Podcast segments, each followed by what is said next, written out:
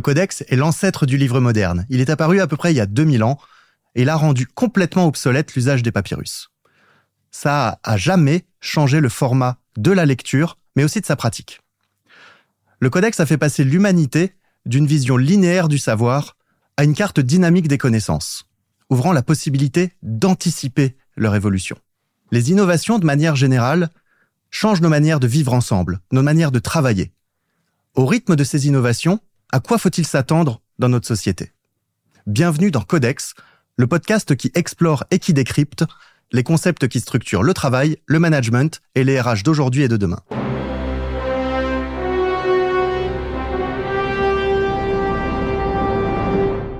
Bonjour à tous, bienvenue dans ce nouvel épisode de Codex, le podcast qui décrypte les futurs du travail.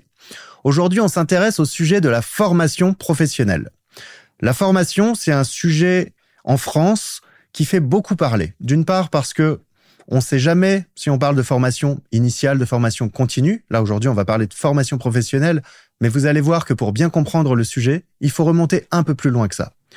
La formation professionnelle, aujourd'hui, c'est les OPCO, c'est tous les financements, tous les financeurs de la formation, les opérateurs de la formation, une industrie extrêmement compliquée qui passe énormément de temps sur cette espèce de plomberie de la formation mais parfois, on en arrive à se demander si on réfléchit vraiment à la manière dont les formations sont délivrées, au ROI, le retour sur investissement de cette formation, et finalement, comment est-ce qu'on mesure qu'une formation est réellement efficace? On est parti pour 40 minutes de folie. On va commencer déjà par un topo sur l'histoire de la formation, d'où elle vient, comment on en est arrivé là. Puis après, avec Michel Barabel, notre expert de la formation, on va pouvoir décrypter un petit peu plus le sujet et essayer de comprendre en fait comment c'est en train d'évoluer dans les entreprises notamment. Après, on va avoir une chronique de Gaspard qui va nous expliquer comment la tech est en train de prendre le sujet en main de plus en plus. Puis Boris, notre philosophe maison, nous permettra de prendre du recul, prendre de la hauteur, version philosophe. Et enfin, on finira par le meilleur, Stéphanie, qui nous adressera un état des lieux du 7e art ou comment le cinéma s'approprie ce monde de la formation.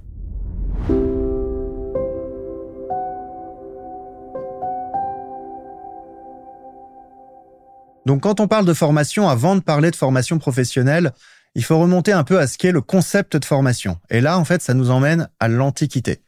Donc dans l'Antiquité, on utilisait déjà beaucoup la formation pour enseigner les métiers artisanaux et les compétences agricoles. C'était un élément clé pour pouvoir assurer la transmission et la passation des savoirs et des savoir-faire. Si on revient un peu plus spécifiquement sur la France, après la chute de l'Empire romain, le système a été perpétué par l'Église pendant des siècles, notamment dans le but de former le clergé et les élites aristocratiques. Donc pendant assez longtemps, en fait, ce concept d'école, de formation, il était principalement réservé aux religieux et aux riches, pour faire simple. C'est l'historien Jacques Verger qui nous explique qu'au XIIe siècle, on a eu une première révolution, puisqu'au XIIe siècle, on a eu l'apparition des premières universités modernes. Donc vous voyez, là, ça nous met au XIIe siècle, mais avant que l'éducation devienne beaucoup plus populaire. Il s'est passé pas mal de choses, puisque on avait l'école d'un côté qui était principalement réservée aux religieux et aux riches, et d'un autre côté, il fallait quand même continuer à former les gens pour qu'ils puissent travailler, parce qu'il fallait cette transmission de savoir et de savoir-faire. Donc au Moyen Âge, on a eu les guildes et les corporations. C'était critique, par exemple, pour la construction des cathédrales, pour tout un tas de savoir-faire qui, à l'époque, se transmettait sur pas seulement des générations, mais parfois 5, 6, 7 générations. Et en fait, il faut attendre la fin du XVIIe siècle pour que l'école primaire soit accessible aux enfants, principalement aux garçons d'ailleurs. Hein. Ça, c'est sous l'impulsion de Louis XIV avec une ordonnance de décembre 1698. Donc c'est à partir de ce moment-là où l'école devient enfin accessible aux enfants.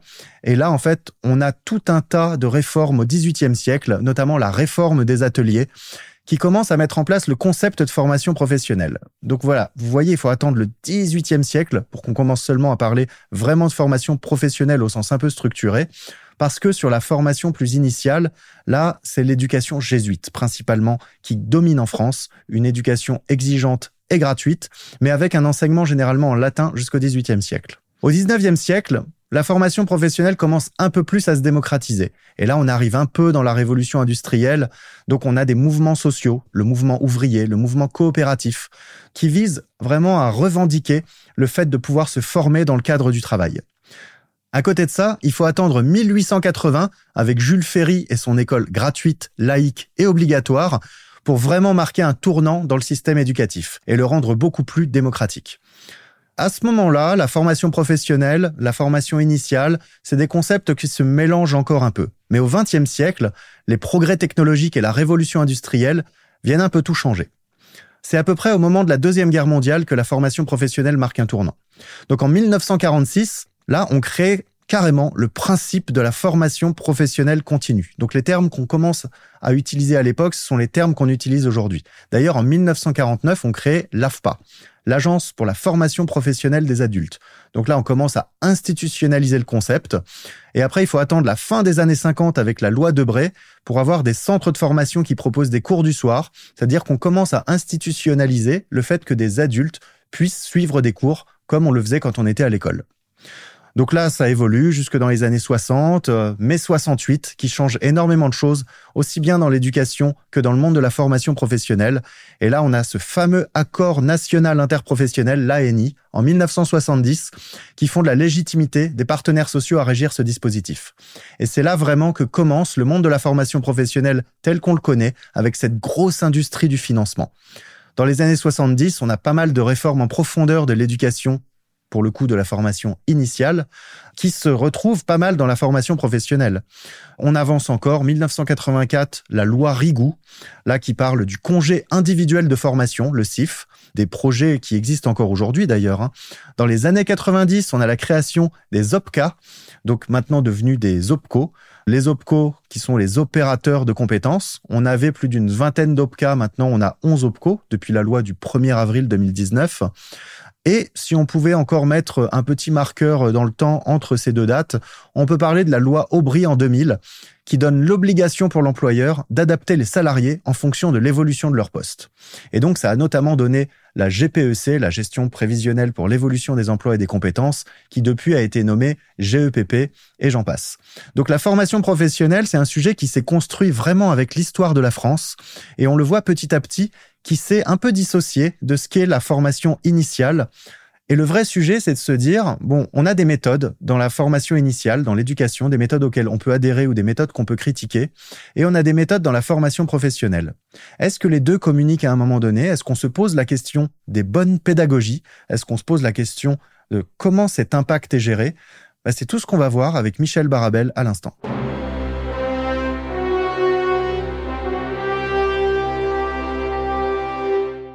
Après un historique de la formation qui nous a permis de faire le tour depuis l'Antiquité jusqu'aux dernières années, on a la chance d'accueillir Michel Barabel, qui est aujourd'hui l'un des grands experts en France de la formation. Michel, bonjour. Salut Jérémy. Donc euh, on se connaît, on va me faire le reproche que j'invite beaucoup de gens que je connais, mais euh, j'aime me connecter à des gens brillants, donc euh, je vais pas m'en excuser non plus. Je suis vraiment ravi de t'accueillir aujourd'hui Michel. On partage une belle histoire commune puisqu'on a déjà mené pas mal de projets ensemble. Bientôt dix ans, Jérémy. Presque hein. dix ans. On va en parler. Et avant de parler de ces dix dernières années, on va parler un peu de ta carrière à toi, puisque un des exercices classiques de l'interview, c'est de refaire le parcours de l'invité. Donc Michel, tu es parisien déjà, c'est pas grave. Non, mais six générations en plus. Hein. En plus sur six générations, d'accord. Donc euh, tu as eu un bac C pour euh, ceux qui ont moins de 50 ans. C'est quoi le bac C Ouais, bah, je sais même pas comment on l'appellera aujourd'hui, mais en gros c'est maths, physique, euh, bio. C'est le bac S un peu. Ok. Ouais, mais qui existe plus non plus. Plus non plus. Avec les options. Moi, je sais pas te le dire aujourd'hui. Pas si jeune que ça ah finalement. Ouais, t'as raison. Donc après t'es passé par Dauphine. Donc là finance et entrepreneuriat. Donc euh, après, tu as fait un DESS, c'était le bac plus 5 appliqué, celui qui ne destinait pas à la recherche. Exactement. C'est ça. Et pourtant, tu es chercheur, donc tu vas nous en parler aussi. Diagnostic d'entreprise à Dauphine. Ouais, c'était euh, ces fameux masters très généralistes, puisque derrière diagnostic euh, d'entreprise, tu avais diagnostic financier, diagnostic marketing, stratégique, et, donc ça me laissait plein de portes ouvertes en fait. Moi, j'ai mis beaucoup de temps à, à me focaliser et à choisir. Je vois après en fait que tu as euh, fait un DEA. Donc là pour le coup c'était le master qui est destiné vers la recherche. Ouais. Et tu l'as fait en collaboration avec HEC et SEC Paris 10. Ouais, c'est une époque où HEC et les SEC se parlaient et adoraient le concept de coopétition comme nous euh, mmh. au LabRH. Ils ont fini par se fâcher mais euh, c'était génial parce que c'était lundi, mardi HEC, mercredi, jeudi à l'ESSEC, vendredi à Nanterre et on se baladait sur les trois campus. C'était quelle époque ça à peu près? C'est 94-95. D'accord. À l'époque, en fait, euh, il y avait des formations conjointes et tout ça? Oui, et c'était un moyen pour HEC et les SEC d'identifier leurs futurs euh, doctorants. Je suis dans une promo d'ailleurs assez dingue puisque j'ai euh, Rodolphe Durand, qui est aujourd'hui l'un des grands profs d'HEC, Jérôme Barthélémy, qui est un mhm. grand prof de l'ESSEC. Et puis on a essayé tout un ensemble aussi de collègues à avoir choisi plutôt la fac. Après, moi, je suis retourné à Dauphine pour ma thèse. Bah c'est ça en fait. Attention, pas de spoil, Michel. Donc tu es retourné à Dauphine pour faire ta thèse, une thèse sur les activités quotidiennes des PDG de grandes entreprises, et ça n'incluait pas le golf. Et non, mais euh, c'est travaux d'Henri Mintzberg sur les mhm. activités du dirigeant et euh, Anne Lauvergeon, qui a été la CEO d'Areva Orano aujourd'hui, qui avait fait un bouquin là-dessus. Et moi, j'avais envie d'arriver à connecter la façon dont ils structurent leur emploi du temps, l'amplitude, le nombre de vacances, les médias utilisés, avec potentiellement des prédictifs de leur performance. Ah. Et c'était quand même génial parce que j'ai réussi à interroger 110 euh, PDG des plus grandes entreprises. Euh, ça doit être inspirant. C'est très inspirant et ça montre aussi à quel point ils peuvent être euh, très singuliers. Finalement, tu peux avoir des extrêmes avec un workaholic qui prend une semaine de vacances et qui bosse les samedis, dimanches euh, et en soirée. Et à l'autre bout euh, de l'échelle, quelqu'un qui prend 13 semaines de congé, qui euh, fait en sorte de quitter le bureau systématiquement à 17 heures, ou certains qui vont privilégier comme modèle d'entrée en relation avec les autres les petits déjeuners, les déj et les dîners, et d'autres qui vont être très sur l'entretien face à face. Alors c'était avant Internet, c'était avant tout ça, donc il y a beaucoup de choses qui ont changé. Et donc finalement, pas de recette absolue de la réussite? Et non, encore une fois, euh, j'ai pas réussi à démontrer qu'il y a un style d'organisation du temps qui générait plus de performance. En revanche, j'ai réussi à expliquer ce qui te faisait choisir une structuration de ton emploi du temps euh, avec des choses parfois dingues. Hein. Ta place dans la famille, euh, ta taille, plus d'un mètre 90, moins d'un mètre 60. On trouvait des corrélations euh, dans les analyses de régression assez marrantes le secteur. Ouais, la taille, j'imagine, hein, parce que c'est aussi l'image qu'on renvoie, c'est aussi euh, beaucoup de choses, beaucoup de construits sociaux. Alors, 99, tu arrives à Paris-Est en même temps qu'Olivier Meyer, l'un de tes euh, complices de ces 20 dernières années. Clairement. Donc, vous arrivez, vous partagez le même bureau. En parallèle, tu as une mission dans un cabinet de conseil à Miami. Ouais, c'est mes années sauvages. En stratégie de la mode et du cinéma. Ouais, à Miami, c'est un peu le rêve euh, de gosses de 25 ans qui se retrouvent trois mois par an en plus au meilleur moment. Miami, décembre, janvier, février, il fait 24 degrés, tu peux aller te baigner, tu peux faire du surf, tu travailles dans le monde de la mode, du cinéma. Ça a été très apprenant pour moi parce que j'ai été grisé. Et puis un jour, euh, j'ai vu mon boss euh, totalement déprimé euh, un lundi matin en rentrant du bureau. Il avait euh, la petite quarantaine et j'ai dit mais qu'est-ce qui se passe? Il m'a dit je suis rentré chez moi ce week-end et j'ai vu ma fille de trois ans qui a demandé à ma femme qui était le monsieur dans le salon. Et je me suis dit, bah dingue, derrière les paillettes, derrière cette vie un peu de dingue, derrière les mannequins, il y a un vrai risque d'équilibre vie privée, vie pro et peut-être de passer à côté de l'essentiel. Et j'ai bifurqué même professionnellement, et c'est là où j'ai décidé de réinvestir le champ universitaire, alors qu'à un moment, finalement, ce monde ah, du conseil Tu t'en étais presque un peu éloigné de la recherche, de tout ça. Parce que c'était tellement euh, séduisant entrepreneurial tellement grisant et de l'autre côté on en parlera après le monde académique était plutôt euh, bureaucratique et structurant que euh, il y avait une tentation. Donc on est content que tu aies rejoint finalement le monde euh, académique que tu aies retrouvé un peu les traces. En 2005 tu as rejoint Devers qui est la structure dont tu es aujourd'hui le président. Donc, une structure de conseil. Hein. Ouais, mais de conseil scientifique. C'est-à-dire qu'on fait ce qu'on appelle des veilles académiques. Tu as écrit depuis une vingtaine de livres et une vingtaine d'articles scientifiques. Tu es sur énormément de bouquins de GRH notamment et de tous les sujets qui tournent autour de la GRH, du management notamment. Tu en es soit à l'origine, soit tu l'as coordonné de manière assez subtile et ça c'est quelque chose que tu aimes faire et à côté l'enseignement beaucoup. Tu as créé le DUT-GEA en alternance. Où ça d'ailleurs? En fait à Paris-Est, à l'IUT Sénart-Fontainebleau, il y a tout un ensemble de ma vie pro qui se passe toujours euh, là aujourd'hui. Licence pro métier de la GRH, licence pro management opérationnel des entreprises, licence management international, master GRH dans les multinationales. Tu es aussi directeur de l'exécutive Master RH de Sciences Po en tant que professeur, euh, professeur à Sciences Po. L'enseignement, ça fait aussi vraiment partie de qui tu es. Oui, et en même temps, c'est arrivé un peu par hasard, c'est ce que je te disais tout à l'heure. Mes aventures entrepreneuriales me donnaient plutôt envie de créer des entreprises, aller vers le monde de la finance. Et malgré moi, pendant mon DEA, finalement, ma quête intellectuelle, le travail de recherche m'a séduit. J'ai fait une thèse et malgré moi, après cette thèse, j'ai postulé à un job. Et par contre, le côté magique, c'est que dès mes premiers cours, j'ai su que j'étais bien dans ce métier d'enseignant, que j'aimais les étudiants et que j'allais en faire une partie importante de mon activité. Donc, euh, pour voir souvent tes étudiants, puisque tu as formé la moitié des, des RH de France. non, loin de là. Hein. Tu sais, ils sont 50 000. Hein. Ouais, ouais, mais il y en a beaucoup. Il y en a beaucoup. J'en croise énormément, surtout à Paris. Et globalement, je sais que tu es extrêmement respecté en tant que professeur notamment et en tant qu'expert par tes étudiants. Bravo vraiment pour ça, parce que c'est souvent aussi qu'on dit tel prof, euh, là c'est pas le cas. tu es à côté de ça directeur adjoint du MagRH depuis 2017. Le MagRH, c'est une publication qui sort à peu près tous les trimestres, qui est extrêmement fat, c'est quasiment un bouquin à chaque fois. Euh, et c'est un énorme travail que tu mènes notamment avec euh, André Perret et euh, avec notre ami François Gueuse. Tu es directeur des publications du Labérage depuis 2017. Nous, on se connaissait d'avant. Et en fait, voyant ta rigueur académique, pour moi, c'était assez évident que tu puisses prendre la main sur aider l'écosystème en fait à faire connaître un peu les belles choses qu'il y avait par le livre. Et d'ailleurs, un grand merci Jérémy pour ça. Hein. C'est un cadeau de m'avoir fait vivre cette aventure Labérage. Tu vois, d'ailleurs, plusieurs années après, j'ai toujours beaucoup de plaisir à m'investir dans l'écosystème. Ben merci, merci Michel, on fera des câlins tout à l'heure. tu es aussi euh, membre du comité à mission et conseiller scientifique de Juliette Sterwen, qui est une structure de conseil spécialisée dans les sujets managériaux notamment. Ouais. Tu es membre du conseil d'administration de Social Builders depuis 2019 et conseiller scientifique associé d'Alberon et Partners depuis 2021. Donc je pense que là en plus t'as pas tout mis, il y a probablement d'autres choses que tu fais. Donc tu as une vie, as une vie extrêmement active. Donc dans la question perso, ce sera assez intéressant de savoir comment tu gères ça, d'autant plus que tu pratiques aussi le piano depuis tes 6 ans et tu as eu le prix supérieur du Conservatoire régional de Paris. Tu as dirigé un orchestre pendant deux ans. Michel, tu es vraiment un extraterrestre. non, je crois pas, mais c'est fait malgré moi. C'est ça qui est marrant, un peu comme le dit Richard Virin, à l'insu de mon plein gré, mais on y reviendra. Et encore, je, je dis pas que tu as été DJ. Hein. Parce que tu as été DJ. Mais ça, ça a été une part très importante de ma vie et très structurante. On le verra après. On va passer aux questions, Michel. Donc, on a parlé de la formation euh, dans le début de cet épisode, et notamment de la formation euh, professionnelle, puisqu'on n'est pas ici pour faire euh, le procès, le futur de l'école, mais on va s'intéresser pas mal à la formation des adultes, on va le voir comme ça, au développement des compétences chez les adultes. Pour toi, c'est quoi les principaux défis qui sont liés à la formation des collaborateurs? C'est une excellente question et tu sais qu'il nous faudrait dix podcasts pour y répondre. Donc je vais me concentrer peut-être sur trois défis. Je suis convaincu qu'aujourd'hui, et tu connais très bien les travaux de Carole Dweck et de Warner Burke, euh, le concept de growth mindset, de cet état d'esprit que euh, non, on n'est pas intelligent, pas intelligent, c'est bien de tenter des expériences et d'échouer, c'est pas grave. Au contraire, c'est un cadeau d'avoir des feedbacks négatifs parce que ça me permet de progresser.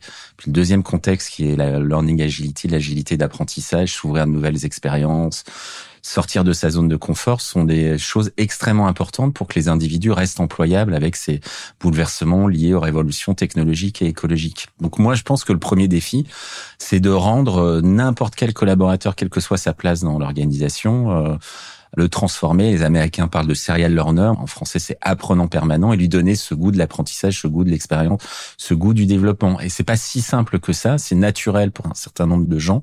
Pour d'autres, pour plein de raisons, c'est très difficile. Et aujourd'hui, le challenge, c'est 100% des collaborateurs. On a l'impression qu'on parle pas de la même chose que d'aller apprendre le marketing ou l'anglais. Non, parce que là, c'est des champs disciplinaires, c'est de la connaissance. Ça se transforme parfois en compétences et en expertise. Tu sais aussi bien que moi que une compétence, on la rencontre jamais dans la vraie vie. On la rencontre dans une situation donnée, on la mesure pour un résultat. Alors bien entendu, quand euh, au début du XXe siècle, on a siloté, on a fait des champs disciplinaires, on les a structurés par silos, on est sans doute passé à côté de ce qu'on appelait euh, former ou développer un individu. Ça très clairement, j'en suis convaincu aujourd'hui. Donc là, le parallèle que tu fais, c'est de nous dire finalement le défi principal de la formation de demain, c'est d'arrêter d'être de la formation et c'est de devenir du développement. Moi, je pensais, mais tu as raison, il y a des organisations professionnelles qui ont gardé le terme formation euh, professionnelle. D'ailleurs, symboliquement, ça veut sans doute dire euh, aussi quelque chose en termes de résistance à. C'est vrai que j'ai banni le terme euh, formation parce que je l'associe à une époque où on était en salle, dans un modèle descendant, dans un modèle présentiel. Et c'est même peut-être au-delà du développement des compétences que moi j'appelle développement des capacités parce qu'il y a aussi des choses autour de la connaissance de soi, de la posture réflexive. Donc ça va au-delà des simples hard skills et soft skills parce que c'est aussi cette capacité. Parce que par exemple, tu vois, dans l'industrie, on parle toujours des formateurs. Ouais, je sais. Et à la limite, pourquoi pas, mais euh, je pense qu'il est difficile aujourd'hui d'exercer son métier dans la formation professionnelle en étant simplement positionné sur l'ingénierie pédagogique. Il faut aussi savoir euh, lancer un programme de formation comme on lancerait une série TV, il faut savoir prendre un brief, il faut savoir mesurer, il faut savoir mobiliser la data. le mot formateur, il prend qu'un petit bout finalement de ce qu'on appelle aujourd'hui quelqu'un en charge du développement des compétences. Pourquoi est-ce que la formation, ça semble évoluer si lentement? Alors, Je pense que c'est trompeur parce qu'on regarde la big picture et tu sais comme moi, on le voit euh, au LabRH, on le voit autour de nous, même ce que vous faites euh, sur Tumoro Théorique, y a plein d'initiatives locales euh, extrêmement innovantes, mais je pense que c'est un biais d'ancrage. Tu parlais tout à l'heure et tu me disais que tu avais retracé dans la première partie de ce podcast la formation en particulier depuis la loi de l'or. Ce biais d'ancrage en 1971 d'en faire un droit d'y mettre des obligations euh, financières, d'y mettre du process, d'y mettre des process administratifs comme la 2483, de dire ce qui est important, c'est que tout le monde soit formé, donc de mettre des KPI en nombre d'heures, en budget, en égalité femmes-hommes. Ça a créé un schéma mental extrêmement fort. Et pour changer de schéma mental, il suffit pas tout d'un coup de proclamer qu'il faudrait plus parler de formation, de développement des compétences. Il faut déconstruire. Et déconstruire un schéma mental, ça amène à euh, expliciter le schéma mental euh, antérieur, montrer en quoi il n'est pas opérant et permettre à l'individu de faire le deuil de son schéma mental pour en acquérir un autre. Or, on essaye depuis une quarantaine, cinquantaine d'années de réformer cette formation professionnelle en partant du principe que les gens vont comprendre que le monde a changé. Non, en fait, dans toute transformation, il y a une dimension émotionnelle qui est que ça challenge son estime de soi, son passé, ses réussites antérieures, que le deuil est difficile, que par nature le cerveau nous le montre très bien en sciences cognitives.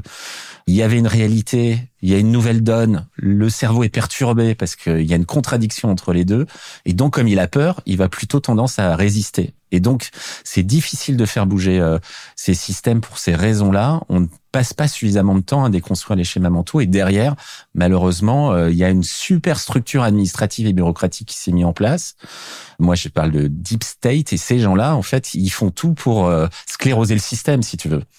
Donc il y a ces deux éléments-là qui expliquent un petit peu les problèmes qu'on peut rencontrer. Et d'ailleurs, c'est très intéressant parce que quand tu expliquais un petit peu là tout ce qu'il est nécessaire de faire en plus de ce qu'on appelle la formation pour permettre à des gens finalement d'évoluer en même temps que la culture et les besoins de l'organisation, aujourd'hui, c'est un peu ce qu'on va retrouver, mais de manière hyper mécaniste, dans le change management, qui est en fait un espèce de grand bloubli-boulga qui va être un peu de la gestion de projet de transformation, qui prend pas tant que ça en compte la psychologie finalement. Non, et rarement la dimension émotionnelle. À quel point finalement euh, faire le deuil de ses réussites, de son passé, de ses croyances, c'est tout sauf anodin. C'est souvent très peu individualisé. C'est peu individualisé et on l'aborde plutôt souvent cognitivement. Regardez, on va vous convaincre intellectuellement qu'il faut euh, changer, mais l'individu il raisonne rarement qu'avec son cerveau. Donc là aujourd'hui, on reste quand même à une époque où il faut être capable de développer des compétences, des capacités sur des blocs bien identifiés malgré tout, hein, parce que euh, il faut continuer euh, à faire son boulot au quotidien et à développer des nouvelles capacités et compétences techniques. Comment est-ce que demain on doit évaluer l'efficacité d'une formation? Oui, parce que je vais pas te reparler de Patrick et de Philips, même s'ils ont fait des travaux euh, remarquables.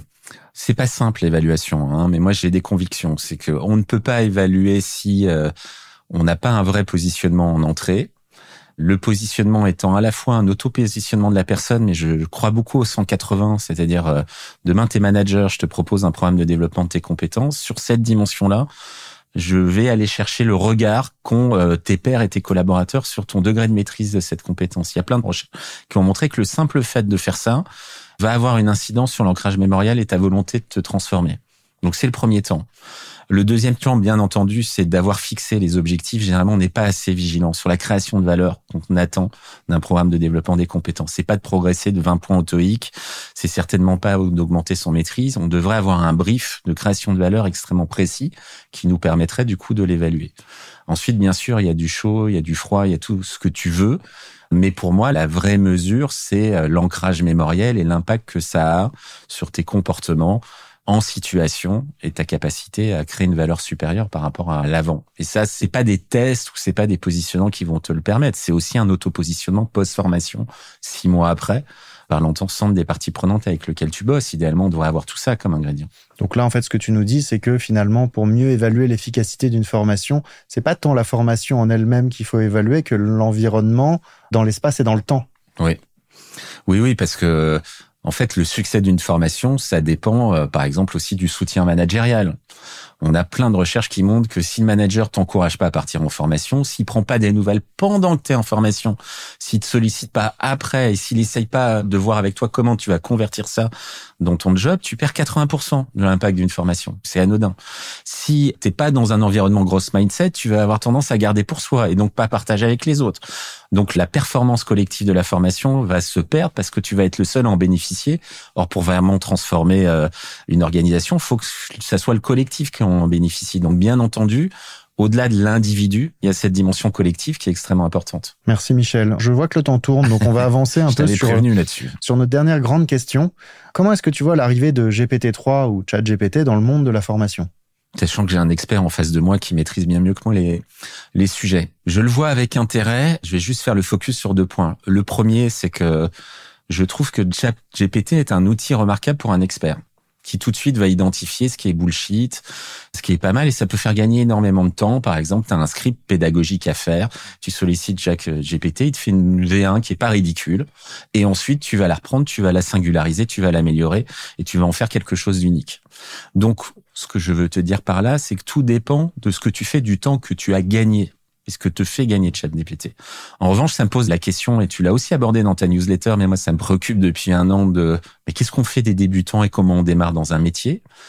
Et comment un débutant ou un étudiant peut se saisir, un junior peut se saisir de ChatGPT? Parce que s'il fait ça, bah, il fait pas ce travail de leur recherche laborieux, mais qui n'a pas comme seul objectif de répondre à une question, mais de créer des réseaux de neurones qui vont pouvoir te faire monter en expertise. En gros, ChatGPT, c'est génial, ça répond à des questions et ça structure une pensée. Si ça te fait gagner du temps en tant qu'expert, tu vas réallouer ce temps à des tâches cognitives et relationnelles beaucoup plus à forte valeur ajoutée, donc c'est gagnant. Ça me fait penser aux 35 heures d'ailleurs. Je te fais gagner 4 euh, heures de vie pro si pendant ces 4 heures tu vas à des musées, t'écris des romans de science-fiction et euh, tu voyages. Eh ben c'est un gain extraordinaire et on a bien fait de faire cette réforme-là. Mais si dans le même temps la moitié de la population active passe 5 heures devant sa télé ou devant les réseaux sociaux, eux ils vont s'appauvrir intellectuellement et tu vas polariser la société.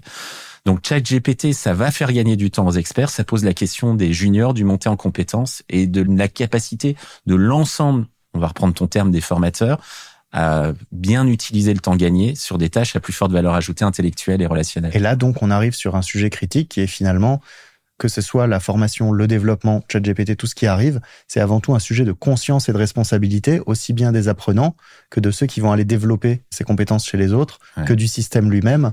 Et donc, c'est un peu le gros angle mort dans lequel on est en ce moment, c'est qu'il n'y a pas de plan général pour aller développer cette conscience non, et, Je pense qu'il n'y a pas une pensée euh, globale, systémique et d'expertise de, de, la part aussi de nos politiques, de nos sachants. C'est abordé en silo, c'est abordé euh, de manière assez euh, liminaire, parfois de, de, manière un peu plate, un peu basse.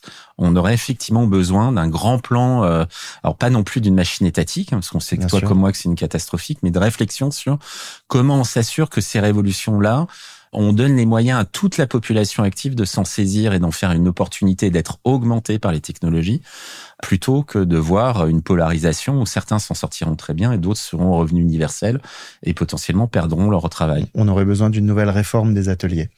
Donc Michel, on avance rapidement là parce que finalement le temps tourne tellement vite, j'ai besoin quand même de te poser quelques questions perso. C'est quoi le plus gros mythe en lien avec ton métier? Le plus grand mythe, c'est que pour enseigner, il faut aimer enseigner. Je suis frappé à quel point au cours de ma carrière par le, le nombre de gens qui sont arrivés par hasard dans le métier, d'ailleurs un peu comme moi, mais qui n'ont pas eu la chance comme moi d'aimer les étudiants et d'aimer enseigner. Donc euh, souvent on devient formateur parce qu'on est un expert ou parce qu'on adore euh, réfléchir, donc on fait des thèses et puis on se retrouve par hasard devant des étudiants, on déteste ça. Et bien entendu on sera des mauvais euh, développeurs et formateurs. Et c'est un énorme gâchis. Tu as une vie intense, on l'a vu, on a pris une demi-heure juste à dérouler tes casquettes. c'est quoi ta routine? J'en ai pas, je pense même que de manière pathologique, j'ai besoin de surremplir mon agenda pour pouvoir performer. Et d'ailleurs, quand j'ai pas grand chose à faire, généralement, je suis plutôt un légume mmh. euh, qui met en mode standard. Et je suis un peu bidex. Je sais pas si toi tu l'es, je crois pas, parce que toi, il me semble que tu bosses tout le temps. Non, pas du tout. Euh, non, du tout. C'est vrai. Je, suis à jour sur Netflix. Ah bah bon, écoute bien. Mais moi, j'ai plutôt deux modes. J'ai un mode d'une vie parisienne hyper intense et puis une mode plutôt d'agriculteur andalou, euh, totalement dans la connexion à la terre. Donc en gros, c'est euh, si tu te laisses aller, tu fais plus rien. Exactement. Et en revanche, euh, tu deviens cette espèce de machine de guerre quand t'es si, si j'ai une urgence, un, un je jeu de contraintes. Exactement. Par exemple, pour préparer notre podcast, il y a une heure, je me suis dit mince, je vais être ridicule, il faut que je bosse. je me suis mis en mode combat pour pour regarder tes questions et me dire mais qu'est-ce que je vais lui répondre? Si tu pouvais donner un conseil à ton toi d'il y a 30 ans, ce serait quoi? Mon moi d'il y a 30 ans restait euh, très conformiste, très dans le benchmark, très dans la comparaison. Finalement, une prise de risque assez faible. Ça peut paraître un peu dingue. Et donc, je lui dirais, euh, écoute, mec, autorise-toi à faire euh, plein de choses, arrête de te comparer aux autres et ouvre-toi toutes les expériences possibles et même les plus folles. J'étais pas si grosse mindset que ça, en fait. Intéressant. C'est bien, ça veut dire qu'on évolue. Ah, bah, clairement. Tu lis quoi en ce moment? Je viens de finir le match du euh, Kremlin. Je sais pas si tu l'as lu, mais c'est un Non. bouquin remarquable pour décrypter la culture russe et notamment euh, le conflit euh, ukrainien. C'est un roman, hein, c'est pas un essai politique. euh, Tu lis une cinquantaine, euh, plus d'une cinquantaine de bouquins par an, toi. ouais, ouais, Ouais, je- au moins. facile. hein. Au Puisque moins, là, ouais. je, je l'ai à peine fini que je viens d'attaquer un, un polar, mais de, Ah, de, c'est- de c'est- tuerie de 800 C'est pages. euh, impressionnant, ouais, ta capacité à, à manger du livre. ouais, bon, Et euh, tu as été DJ. Ouais. Tu pourrais un peu nous, nous faire le son de- du genre de musique que tu faisais? Ça faisait Ouais, quoi alors c'est pas un DJ techno, c'est un DJ, comme tu dis, euh, plus de 50 ans. Hein, donc Bah, c'est euh, chante un peu, fais, fais-nous tu un veux petit peu le tu ouais, veux un que je, peu je chantonne danse? Bah. Ça commençait par, euh, je sais pas, allez, je danse le Mia, pas Ok. de pacotille, et puis Around the world, around Ah, the world, tu vois, un, un peu C'était un ça. peu tout ce qui était pop, tout ça, toutes les musiques Ouais, actuelles, tu ouais. mixais, tu vois, j'adore. Exactement. Et surtout, j'ai eu la chance de faire ça très tôt, en étant mineur, et euh, c'était génial en fait d'aller, par exemple, mixer des soirées euh, pour des étudiants, pour des familles, des mariages, euh, quasiment tous les week-ends. Trop bien. Michel, comment on entre en contact avec toi? LinkedIn, Hmm. message privé, euh, c'est assez facile. Et pour le coup, tu réponds, tu donnes du temps? Jusqu'à présent, oui. Je sais que toi aussi, tu le faisais. je suis en train de découvrir mes limites aussi un peu temporelles. Et je commence à dire non. Parce que j'ai beaucoup de mal à dire non. Je dis encore euh, oui une fois sur deux ou trois. Donc c'est Moi, pas si moi, mal. pour info, maintenant, quand j'ai plus le temps et que je dis non, je les renvoie vers Michel. Ah, c'est pour ça. c'est pour ça que tout d'un coup, j'avais plein de gens qui me, qui me contactent. Je comprenais pas. Non, non, mais en plus, euh, c'est vrai que j'aimerais pouvoir tout le temps, euh, tout le temps dire Ah ouais, oui. moi aussi. Parce mais- que c'est bien de rendre aussi aux gens Bah, ce qu'on- exactement, ce eu exa- nous. exactement. Et donc, j'essaye de me fixer euh, quelques règles en mode je réponds pas plus tard que 72 heures. J'essaye d'accorder au moins un quart d'heure, mais ça prend vite, euh, ouais, ça prend vite Ouais, beaucoup de je pense que ça, euh, malheureusement, euh, décider, c'est choisir et renoncer. Hmm. C'est un truc que je dois m'appliquer bien plus qu'avant. Michel, merci beaucoup d'avoir accepté merci à toi pour l'invite. prêter à l'exercice. C'était ultra riche. Je pense qu'on va être un petit peu plus long que ce qu'on fait d'habitude, mais euh, sincèrement, c'était un grand plaisir. Donc, merci beaucoup, Michel. Je t'en prie. Merci à toi.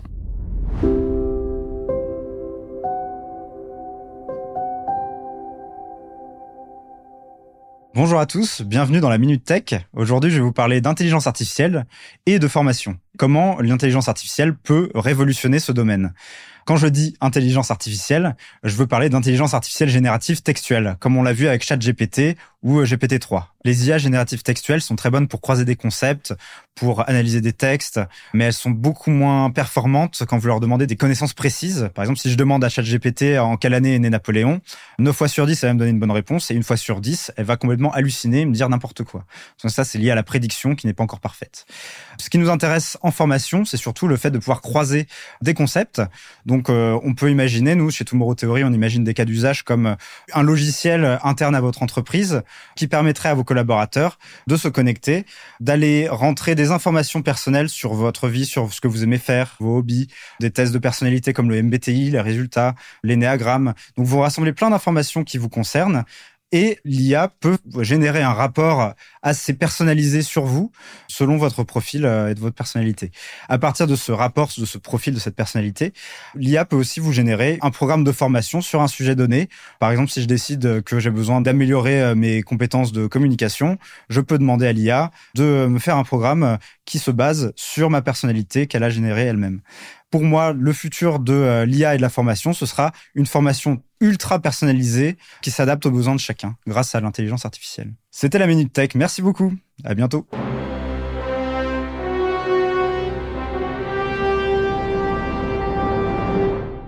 Et pour continuer dans notre exploration de la formation professionnelle, on accueille Boris, notre philosophe maison. Bonjour Boris. Bonjour Jérémy. Bon, je dis le philosophe maison, mais je devrais dire un peu le philosophe monde avec le nombre de casquettes que tu as, puisque tu es cofondateur de Tomorrow Theory, mais également de Collective Z, de The Game, de France Apprenante, du LabRH et peut-être de l'État français, je sais pas.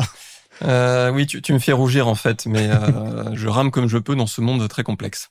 Bon, en tout cas, philosophe entrepreneur, c'est tant mieux pour nous. On est très content de t'avoir avec nous parce qu'aujourd'hui, on parle d'un sujet assez critique dans le monde de l'entreprise, celui de la formation professionnelle. Et ce serait intéressant de savoir un petit peu comment toi, tu l'approches en tant que philosophe. Alors en fait, euh, quand j'ai découvert la façon dont tu l'as formulé, moi ça m'a beaucoup parlé parce que la question est-ce que la formation est en retard sur le monde de demain? La première réflexion qui m'est venue, c'est pas tellement qu'elle est en retard sur le monde de demain, elle est en retard sur même pas sur le monde d'hier, mais d'avant-hier.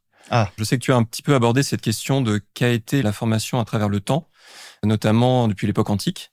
Et finalement, moi, je me suis beaucoup intéressé ces dernières années à qu'est-ce qu'elle a été finalement dans les sociétés premières. Dans les sociétés premières, donc euh, il y a très très très très longtemps. Vraiment, je parle de l'origine de l'humanité, hein, quand l'homme euh, vivait encore comme un chasseur-cueilleur et qu'il a commencé à élaborer les premiers systèmes de croyances, euh, les premières euh, cosmogonies. Donc avant le CPF. Avant même le CPF, exactement.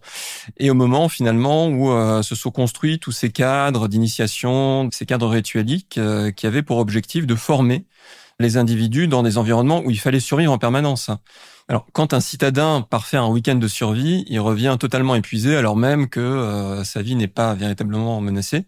il faut imaginer que les peuples premiers vivaient en permanence à l'état de nature euh, devaient euh, combattre contre des prédateurs dangereux et ceux en continuant par exemple à élever des enfants.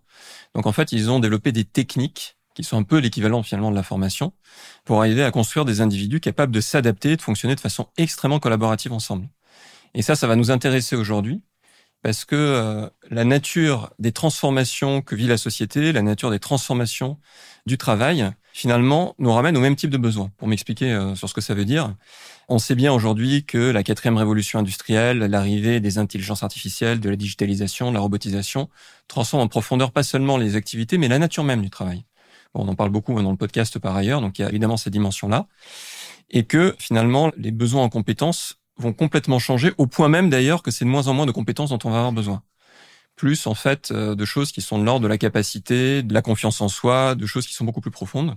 Et d'autre part, il y a évidemment la question aussi de la transformation qui est pas uniquement celle du travail, mais celle, je dirais même de la civilisation. C'est qu'aujourd'hui, on arrive en fait à la fin d'un modèle. Les systèmes de croyances existants sont en train de s'effondrer petit à petit, les institutions qui les matérialisent aussi.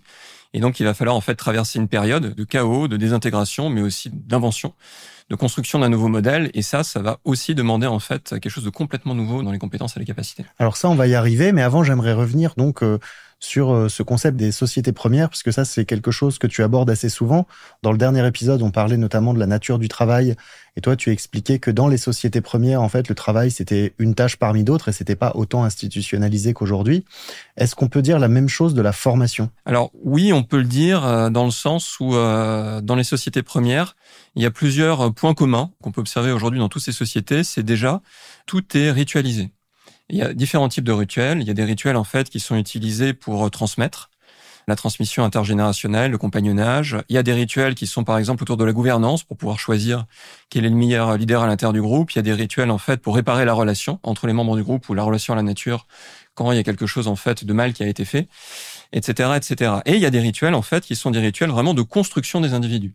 Et ça, c'est intéressant parce que ça commence très tôt. Ces sociétés considèrent finalement qu'un enfant de 11 ans déjà est prêt finalement à rentrer quasiment dans l'âge adulte et à devenir autonome, à être capable en fait de se gérer et contribuer à l'économie en fait de la tribu. Ces rituels vont être des rituels qui sont tournés autour d'un concept qui est organiser la mort et la renaissance identitaire. Pour donner peut-être un exemple hein, qui est pris par euh, Joseph Campbell, il parle en fait des Zuna de Nouvelle-Guinée. Il dit en fait voilà, à 11 ans, l'enfant va euh, devoir combattre avec un adulte qui sera déguisé en dieu ou en démon. Donc en fait, l'adulte va mettre un masque et va prendre un bâton, il va batailler avec l'enfant et ça va durer en fait euh, une bonne demi-heure où l'enfant devra vraiment se battre pour sa vie, qui n'est pas réellement mise en danger, mais lui, il le sait pas. C'est ça qui est important. Il le sait pas, lui, en fait. Hein. Et au bout d'une demi-heure, l'adulte, en fait, se rend en disant, voilà, tu as gagné, etc., retire le masque. L'enfant reconnaît que c'est un membre de la tribu. Et en fait, il va avoir l'impression que comme il a failli mourir, il va retrouver en fait une vision augmentée, complètement renouvelée finalement de son environnement. Alors là, tu nous parles quand même de combattre des monstres, d'avoir l'impression de mourir. Ça semble hyper loin de la formation professionnelle. Alors, bah, figure-toi aujourd'hui que moi, ça m'intéressait d'expérimenter le fait d'introduire des rites initiatiques et des parcours euh, initiatiques euh, justement autour du modèle du parcours du héros dans l'entreprise. Hein. Ça fait des années en fait que je l'expérimente, et c'est intéressant de voir que évidemment, on peut pas tout de suite amener un codir ou des managers à faire ce genre de choses. De toute façon, on va pas les amener jusqu'à ce degré-là, mais on va quand même les amener à travailler assez en profondeur sur la question de leurs croyances limitantes, de leurs peurs, etc. Mais si je veux apprendre, là je me fais un peu l'avocat du diable, je veux apprendre à quelqu'un à faire du marketing, je veux apprendre à quelqu'un à parler anglais, pourquoi j'aurais besoin de faire tout ça? Mais parce que en fait, en permanence, si tu veux, l'organisation est euh, polluée, je dirais, parasitée par des peurs, par des besoins inexprimés, par en fait justement ce que j'appelle des croyances limitantes. Et ça, l'entreprise veut très peu creuser cette question-là elle veut très peu le creuser en fait parce qu'il voit un peu ça. Il a raison d'ailleurs, hein, comme une espèce de boîte de Pandore en disant mais en fait si je commence à rentrer dans les peurs des individus, on pourra jamais en sortir. Ou peut-être aussi parce que euh, c'est quelque chose qui est plus profond, plus long terme. Et un peu comme le raisonnement que je viens d'avoir, si je veux développer le marketing, je vais faire du marketing. Oui, mais tu vois, quelque part, c'est un peu comme vouloir obtenir du miel, en fait, sans t'intéresser à la question de comment le pollen, en fait, est distribué dans le système, quoi. La confiance en soi, la confiance dans les autres, euh, le fait de pouvoir parler de ses peurs, etc. Tout ça est indispensable pour qu'un collectif, en fait, une organisation puisse opérer de façon performante. Là, ce que tu es en train de nous dire, c'est qu'on ne devrait jamais aborder le sujet de la formation sans aborder le sujet de l'estime de soi, de la confiance en soi, de l'affirmation de soi? Bah, En fait, voilà, c'est ce que nous apprennent en fait euh, les sciences socio-cognitives, c'est que finalement, derrière les compétences, il y a effectivement cette question des capacités, ce qu'on appelle les soft skills, hein, finalement. Mais sous les capacités, encore plus profondément, il y a effectivement ce que tu viens de citer là. Si par exemple, moi, dans mon équipe, je suis manager j'ai quelqu'un qui arrive tout le temps en retard, qui respecte pas les consignes, etc., il y a toutes les chances qu'il y a ce qu'on appelle derrière, ce qu'on appelle en psychologie un scénario. La personne a, eu un conflit avec son père, avec une autorité, etc., et il reproduit ça à l'intérieur de l'entreprise. Et tout le monde fait ça, à toutes les échelles, et en commençant par les dirigeants généralement, et je peux en parler, un hein, leader, c'est vraiment les gens qui sont le plus bourrés de peur, en fait. Et toutes les peurs non traitées, ça va cascader dans le système. Ça va paralyser, en fait, le système de tas de manières différentes. Et finalement, tant qu'on traite pas cette dimension-là, c'est très irréaliste, à mon avis, hein, de chercher à développer la, couche des capacités et la couche des compétences, qui est encore une surcouche, quoi, qui est encore plus technique autour Parce qu'à chaque fois, en fait, soit on laisse traîner des choses qui sont parasites dans le système, soit on risque d'en créer encore plus. Exactement. Et en fait, ce qui est super intéressant, si tu veux, dans ces peuples premiers, c'est qu'ils nous démontrent comment on peut le faire de façon frugale. C'est-à-dire aujourd'hui, c'est pas une obligation d'aller envoyer tous les dirigeants et tous les managers se faire psychanalyser ou faire un coaching. Il y a des formats qui sont très proches, et moi ça m'a été inspiré hein, par ces peuples premiers, qui sont des formats collectifs, où tu vas mettre, et c'est assez frugal, hein, des équipes en fait euh, ensemble sur des formats de deux heures, peut-être tous les quinze jours ou toutes les trois semaines. On va créer des cadres pour travailler sur ces peurs. Il y a plein de méthodes. Le co-développement, qui s'est beaucoup développé en fait ces 20 dernières années, c'est aussi une autre manière d'aborder ça. Il y a plein de façons de le faire de façon frugale, en reproduisant finalement ce patrimoine. Alors, j'ai une question et là, j'ai pas la réponse. C'est un peu une problématique à laquelle je me heurte. Finalement, tu parles de toutes ces sociétés premières, mais c'était souvent des petites communautés et donc c'était gérable. Aujourd'hui, on est dans des boîtes qui font 100, 200, 300 000 personnes. Comment est-ce qu'on peut reproduire ce genre de logique sur des échelles aussi grandes? Bah, En fait, quand tu regardes où sont vraiment les creusets d'engagement dans les grandes organisations, c'est à l'échelle de l'équipe les grandes études mondiales sur l'engagement, ça te montre t'es pas engagé si tu veux par rapport à une boîte de 300 000 personnes parce que pour toi ça veut plus rien dire, c'est trop dilué en fait. Mais tu es engagé parce que ta petite équipe en fait, eh ben c'est comme une seconde famille pour toi. Tu vas y retrouver effectivement un cadre de sens, des relations fortes, etc. Donc à l'échelle de cette équipe, c'est possible de mettre en place ce genre de choses. Et après, c'est possible d'aller connecter des équipes entre elles pour faire des, je dirais, des clusters un peu plus grands de quelques centaines de personnes et après, effectivement, tu peux imaginer que ces clusters euh, forment un tour organique à l'échelle de toute une organisation. Un peu ce qu'on va retrouver dans les théories opales et euh, tous les mouvements sur, euh, j'aime pas le terme, mais les entreprises libérées et globalement les entreprises apprenantes ou collaboratives, où en fait on va avoir tout un tas de cellules qui vont parler entre elles. C'est ça, parce que finalement, en fait, ce qui est extrêmement cher quand tu fais de la thérapie, du coaching, des trucs comme ça, en fait, c'est que il faut le faire à l'échelle d'individus. Mais en fait, les approches qui sont des approches sur des petits collectifs sont à la fois frugales et surtout largement autoportées tu peux avoir des facilitateurs au départ dans ces formations-là. Puis au bout d'un moment, en fait, euh, les collectifs sont capables, voilà, parce qu'ils savent eux-mêmes construire les cadres, tenir les rituels, etc. Ils sont capables de le faire pour eux-mêmes. C'est là où vraiment ça change tout. Donc Boris, on va devoir se laisser, mais avant, j'aimerais que tu nous éclaires sur un dernier point, s'il te plaît. On est là pour parler de formation professionnelle et tu nous as beaucoup parlé de cadre, d'organisation, de gouvernance, de peur. Et en fait, comment est-ce que finalement tu peux arriver, toi, à justifier le fait que pour parler de formation, il faille entrer dans autant de détails? Je pense que ça fait longtemps que dans le monde de la formation, ceci est connu, dans le sens où euh, un ingénieur pédagogique qui va concevoir une formation voit bien que selon la nature de l'entreprise et la culture de l'entreprise qui va la faire, les résultats et la performance vont être complètement différentes. Et ça, ça vient justement de est-ce qu'il y a des cas de sécurité psychologique pour que les apprenants se disent les choses? Est-ce que le sens est clair? Est-ce que tout ça? Et euh, finalement, moi, je pense que l'avenir de la formation, ça va beaucoup passer justement par la formation des formateurs, c'est-à-dire par le fait que les concepteurs pédagogiques, euh, les gens qui conçoivent finalement les formations, soient de plus en plus sensibles à l'importance de ces cadres systémiques et euh, soient capables d'en faire l'ingénierie. Est-ce qu'on peut dire finalement que pour passer à la formation de demain, on doit avoir des formateurs capables de créer des environnements apprenants? Oui, complètement. Et finalement, un dirigeant me disait que la position que je défends est celle d'un néo-archaïsme, s'inspirer en fait du passé le plus lointain pour préparer euh, un futur inspirant. Et ben en fait, c'est exactement ça pour moi. Merci Boris.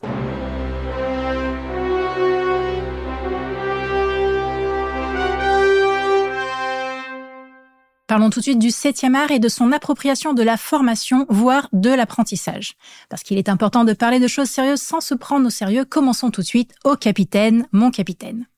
Pour ceux qui ont compris, on commence cette rubrique avec Le Cercle des Poètes Disparus, un film de Weir sorti en 1989, qui nous parle d'un personnage haut en couleur, dont la réputation finira assez controversée.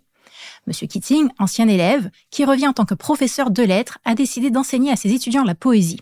Mais non de façon traditionnelle et académique, il leur apprend au contraire à sortir du cadre, à s'exprimer et finalement à trouver leur passion. Si ce film ne se termine pas bien pour tout le monde, on sait que la majorité des étudiants auront compris que la formation n'est pas seulement une acquisition d'informations, mais peut aussi être utilisée comme une voie pour tracer son propre chemin et pourquoi pas devenir des personnes plus épanouies.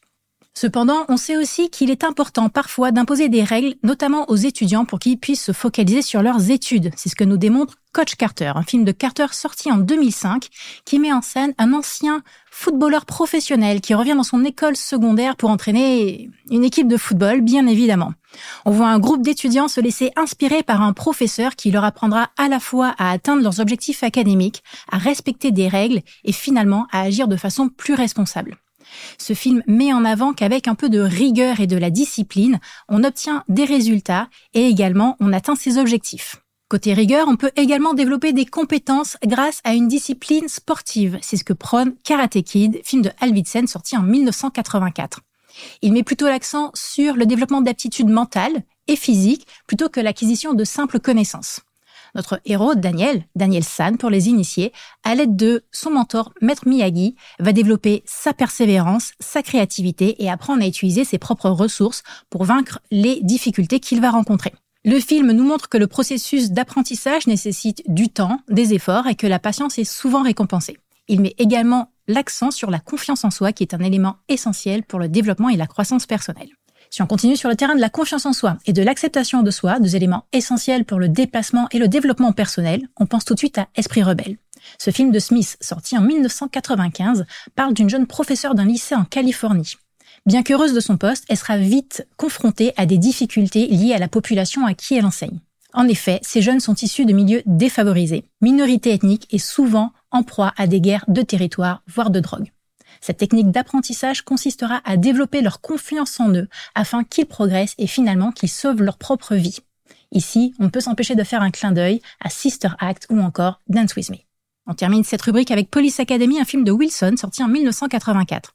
Dans ce film, comme son nom l'indique, il s'agit de jeunes qui sont à l'académie de police pour devenir policiers. Ils vont rencontrer tout un tas de difficultés différentes, que ce soit le manque de formation, le manque de compétences, des professeurs sévères, des personnalités différentes et parfois même des difficultés à s'intégrer à un groupe. Le film mettra l'accent plutôt sur des compétences générales et des qualités globales qui permettent de devenir in fine un bon policier. Au final, les protagonistes devront réussir à mettre de côté leurs différences de caractère, voire les surmonter, pour pouvoir travailler ensemble et obtenir leurs examens. C'est déjà fini pour aujourd'hui, mais je vais conclure cette partie en citant Monsieur Keating. Ne vous laissez pas définir parce que vous croyez être vos limites. Sur ce, bonne fin de journée et carpe diem.